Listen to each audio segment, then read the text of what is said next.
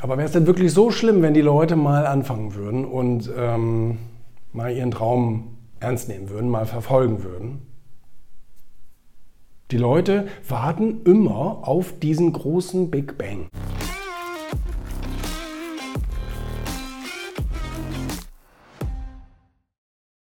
Aber wäre es denn wirklich so schlimm, wenn die Leute mal anfangen würden und ähm, mal ihren Traum ernst nehmen würden, mal verfolgen würden?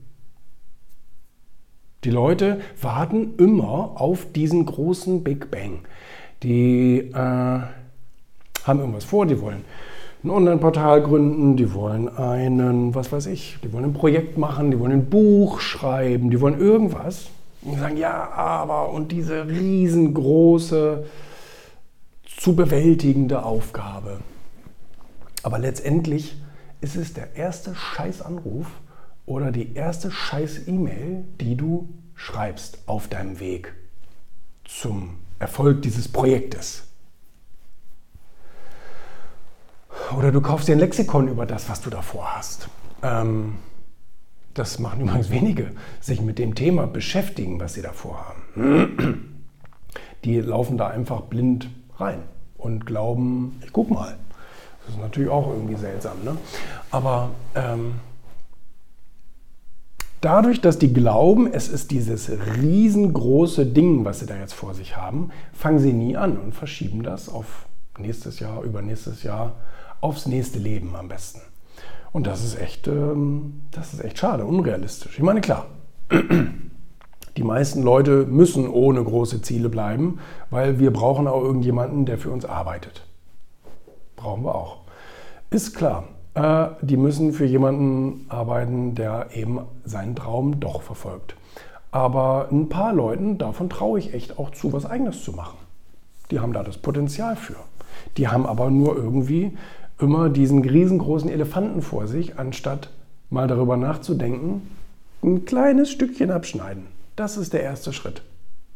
Ja? Und ähm, nicht wörtlich gemeint.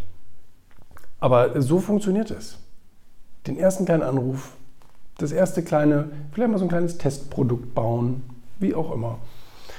Kleine Schritte, aber auf täglicher Basis. Und das ist das, was die eben nicht machen. Die wollen eines Tages alles auf einmal machen, was völlig unlogisch ist, anstatt jeden Tag einen klitzekleinen. Die Leute fragen, fragen mich immer, warum schaffst du eigentlich fast jedes Jahr ein Buch zu schreiben?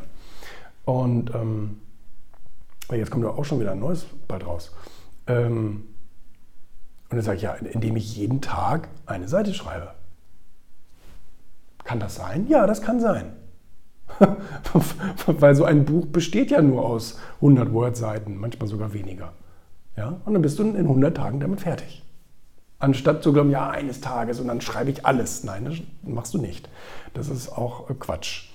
Und so ist es mit allem, mit Projekten, mit bla bla bla, mit allen möglichen.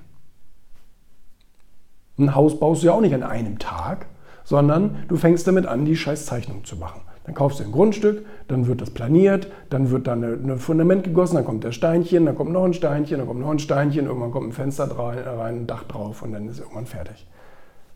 Aber so die Leute gehen da so unlogisch dran, das ist komisch, oder?